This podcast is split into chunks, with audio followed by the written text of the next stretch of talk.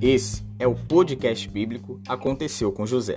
No episódio anterior, José na prisão interpreta o sonho do copeiro e padeiro, e tudo acontece como José interpretou. O padeiro foi enforcado e o copeiro volta a servir ao rei. José pede ao copeiro que fale dele ao faraó, mas isso não acontece. O copeiro esquece de José na prisão até Deus dar um sonho ao faraó. Veremos a seguir o que vai acontecer. Na presença deles, reapresentou o chefe dos copeiros e o chefe dos padeiros. Restaurou a posição do chefe dos copeiros, de modo que ele voltou a ser aquele que servia a taça do faraó. Mas ao chefe dos padeiros mandou enforcar, como José lhes dissera em sua interpretação. Ao final de dois anos, o faraó teve um sonho. Ele estava em pé, junto ao rio Nilo, quando saíram do rio sete vacas belas e gordas, que começaram a pastar entre os juncos. Depois saíram do rio mais sete vacas feias e magras, que foram para junto das outras à beira do Nilo. Então as vacas feias e magras comeram as sete vacas belas e gordas. Nisso faraó acordou. Tornou a adormecer e teve outro sonho sete espigas de trigo, graúdas e boas, cresciam no mesmo pé. Depois brotaram outras sete espigas, mirradas e ressequidas pelo vento leste. As espigas mirradas engoliram as sete espigas graúdas e cheias. Então o faraó acordou. Era um sonho. Pela manhã, perturbado, mandou chamar todos os magos e sábios do Egito lhes contou os sonhos, mas ninguém foi capaz de interpretá-los. O copeiro disse ao faraó: Hoje me lembro de minhas faltas. Certa vez, o faraó ficou irado com dois dos seus servos e mandou me prender junto com o chefe dos padeiros, na casa do capitão da guarda. Certa noite, cada um de nós teve um sonho, e cada sonho tinha uma interpretação. Pois bem, havia lá conosco um jovem hebreu servo do capitão da guarda. Contamos a ele os nossos sonhos e ele os interpretou, dando a cada um de nós a interpretação de seu próprio sonho. E aconteceu tudo conforme ele nos dissera. Eu fui restaurado à minha posição e o outro foi enforcado. E o que você está esperando? Manda chamar logo esse jovem hebreu. José foi trazido depressa do calabouço. Depois de se barbear e trocar de roupa, apresentou-se ao faraó. O faraó disse a José: Tive um sonho que ninguém consegue interpretar, mas ouvi falar que você, ao ouvir um sonho, é capaz de interpretá-lo. Isso é verdade, José?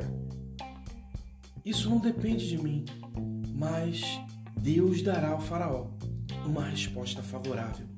Então, José, sonhei que estava em pé à beira do Nilo, quando saíram do rio sete vacas, belas e gordas, que começaram a pastar entre os juncos. Depois saíram outras sete, ressequidas, muito feias e magras. Nunca vi vacas tão feias em toda a terra do Egito. As vacas magras e feias comeram as sete vacas gordas que tinham aparecido primeiro. Mesmo depois de havê-las comido, não parecia que o tivesse feito, pois continuavam tão magras como antes. Então acordei. Depois tive outro sonho.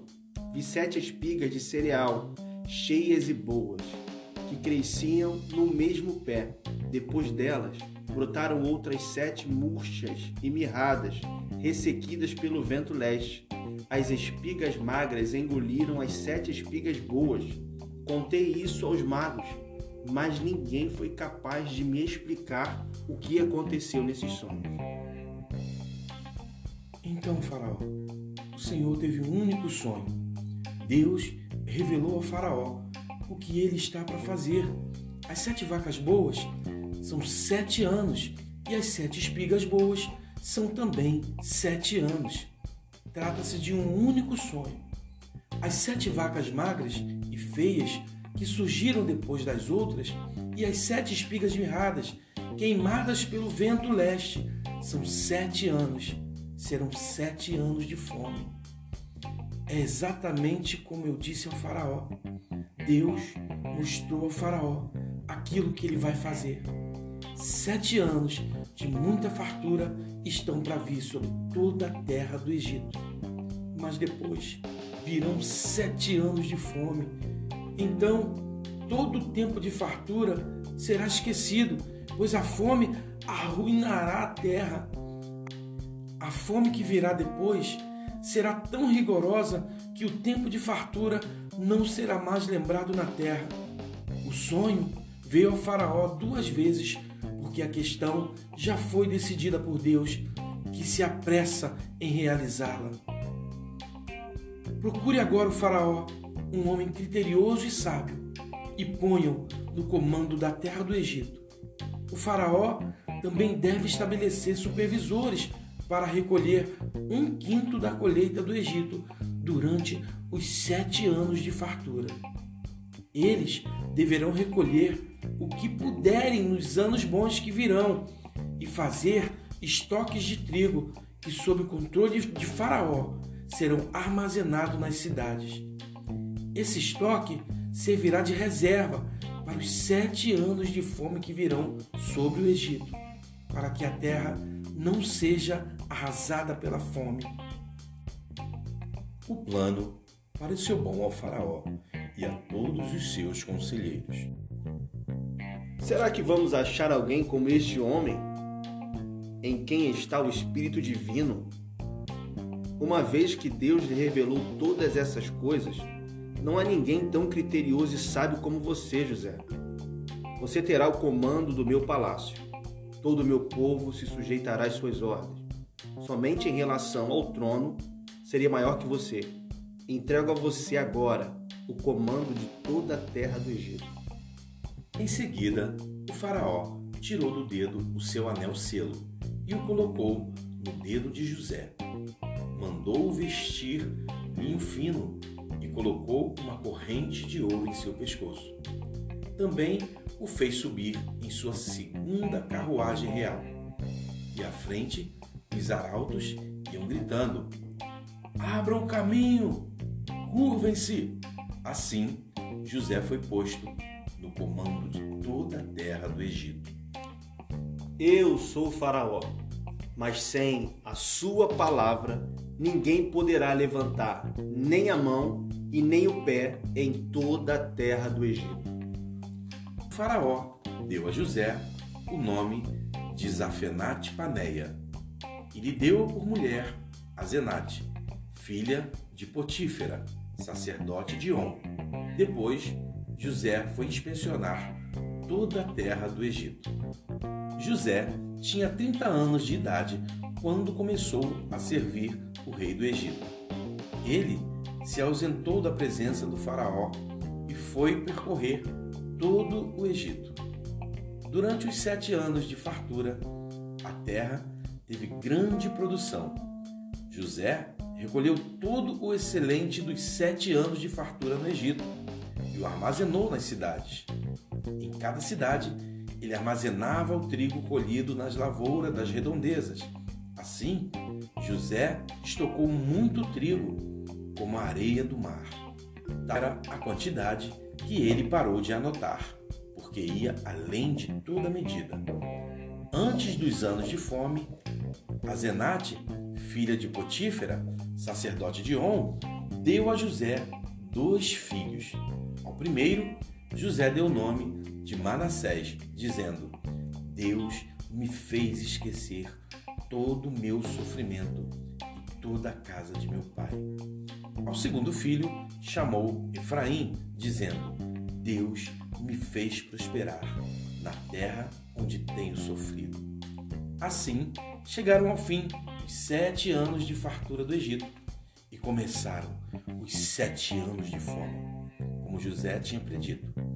Houve fome em todas as terras, mas em todo o Egito havia alimento. Quando todo o Egito começou a sofrer com a fome, o povo clamou ao Faraó por comida, e este respondeu a todos os egípcios: Dirijam-se a José e façam o que ele disser. Quando a fome já se havia espalhado por toda a terra, José mandou abrir os locais de armazenamento e começou a vender trigo aos egípcios, pois a fome se agravava em todo o Egito. E de toda a terra vinha gente ao Egito para comprar trigo de José, porquanto a fome se agravava em toda parte.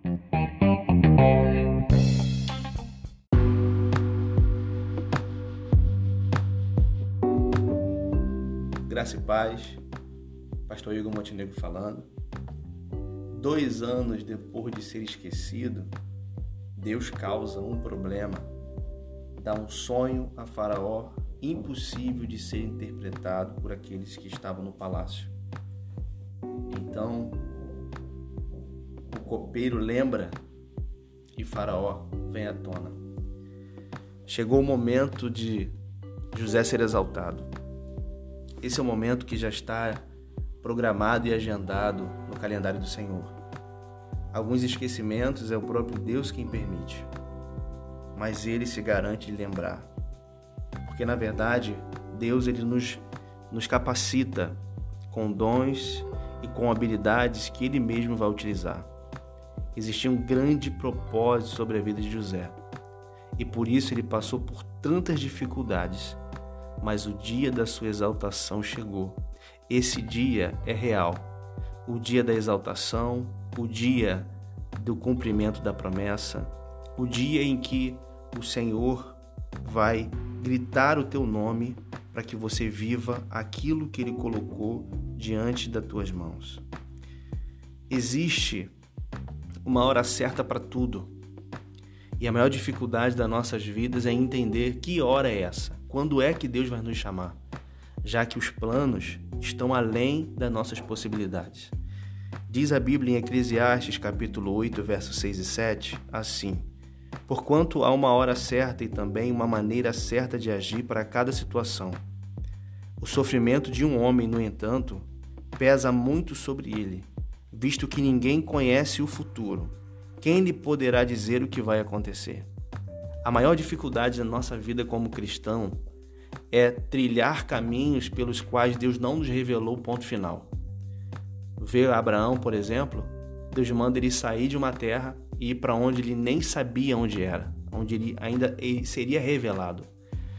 E o Senhor não tinha como revelar para José de fato que ele seria governador do Egito.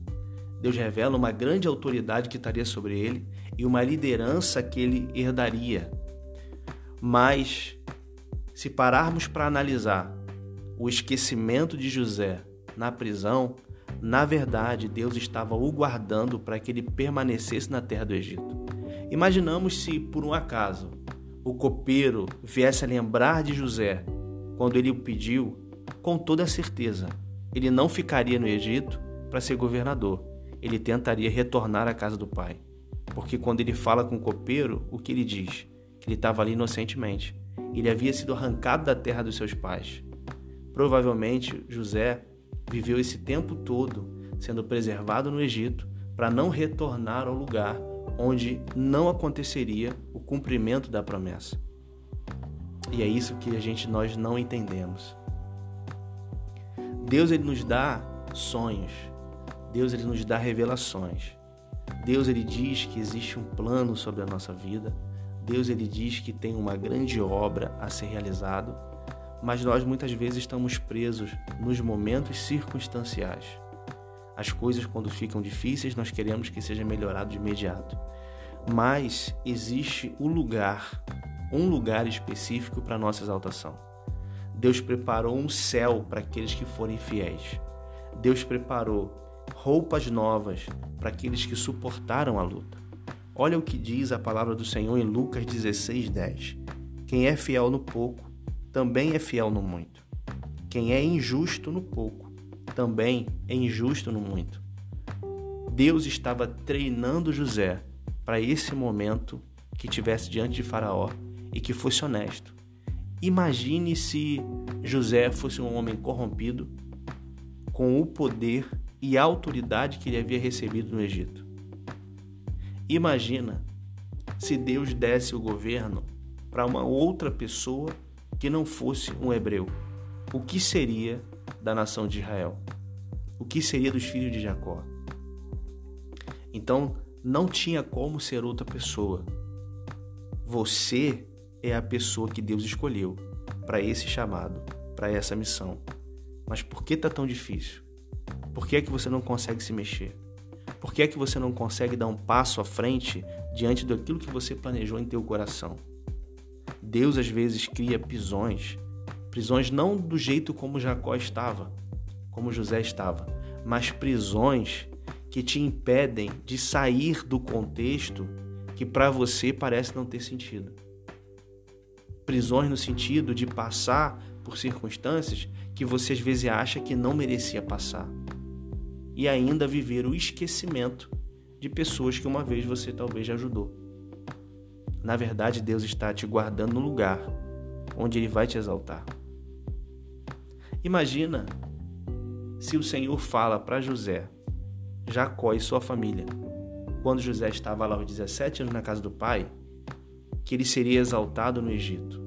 Provavelmente eles não acreditariam, pois o Egito não tinha nada de Deus espiritualmente falando.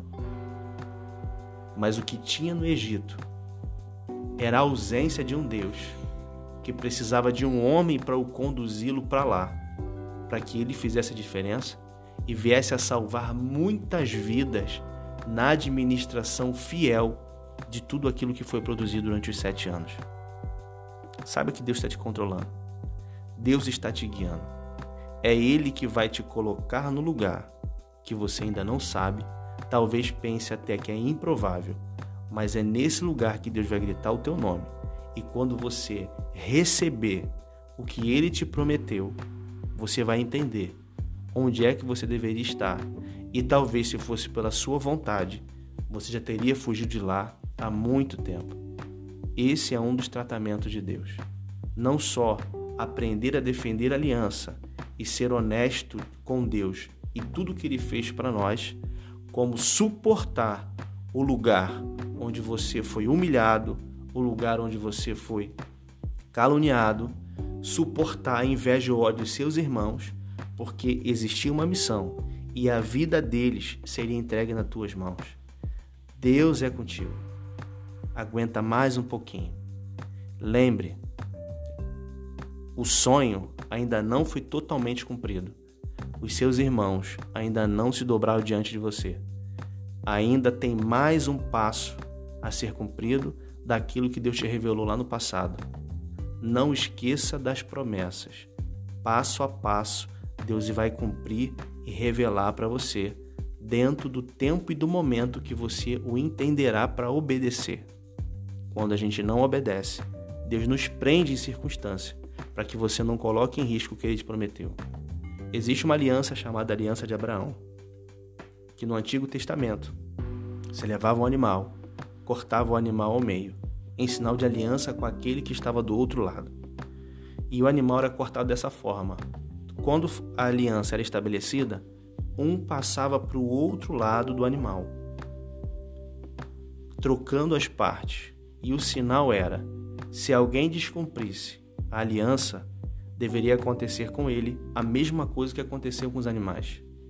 E quando Deus fez aliança com Abraão, ele passa de um lado para o outro consumindo todos os animais enquanto Abraão estava dormindo. Então Deus garantiu os dois lados da aliança sobre a nação de Israel e é por isso que José tinha tão grande missão. José, nesse momento, estava arrolado na aliança que Abraão havia feito e toda a nação que ele iria alimentar e guardar no Egito. Então, a tua aliança é preservada e zelada por Deus. Quando você não entende e há um risco de quebrar uma aliança que Deus fez com você por causa dos teus, ele vai criar circunstância para que você fique onde ele quer que você esteja, para que a promessa e tudo que ele colocou sobre você cumpra porque existem vidas que não estão nos teus olhos agora, como os irmãos de José não estavam, que iam depender da tua fidelidade, da tua aliança com Deus, para os alimentar os manter vivos diante do Senhor. Aguenta mais um pouquinho. Deus é com você. E agora chegou o momento da tua exaltação. É hora de colocar roupas novas. É hora de receber um anel. É hora de receber o governo e fazer valer o nome do Senhor na terra onde Deus te plantou. Deus é com você, em nome de Jesus. Nós queremos orar por você. Pai, em nome do teu filho amado Jesus Cristo. Nós sabemos, ó Deus, que os processos, as promessas e tudo que tu tem para nós alegra o nosso coração quando ouvimos a ponta do iceberg. Como José, que sonha que seria um homem de tão autoridade que até o seu pai se curvaria diante dele. Mas ele não sabia que para cumprir esse processo haveria ódio, haveria calúnia, haveria inveja, haveria prisão, haveria humilhação. Ele não sabia disso, porque o Senhor não revelou. Nós não queremos passar pelos momentos difíceis. Nós queremos sempre encontrar o melhor da terra, a terra que mana leite e mel, a bênção, a provisão. Nós não queremos passar pelas dificuldades que nos tornam ser humanos melhores. Nós queremos sempre aquilo que há de melhor. E não é errado em querer estar, mas existe uma natureza humana que precisa ser tratada por esses cenários, por essas circunstâncias. E é sobre isso que a gente quer às vezes fugir. Então, ó Pai, eu te peço forças. A nossa mente não entende. Nós não conseguimos perceber qual é o próximo passo. Apenas vivemos um dia após o outro.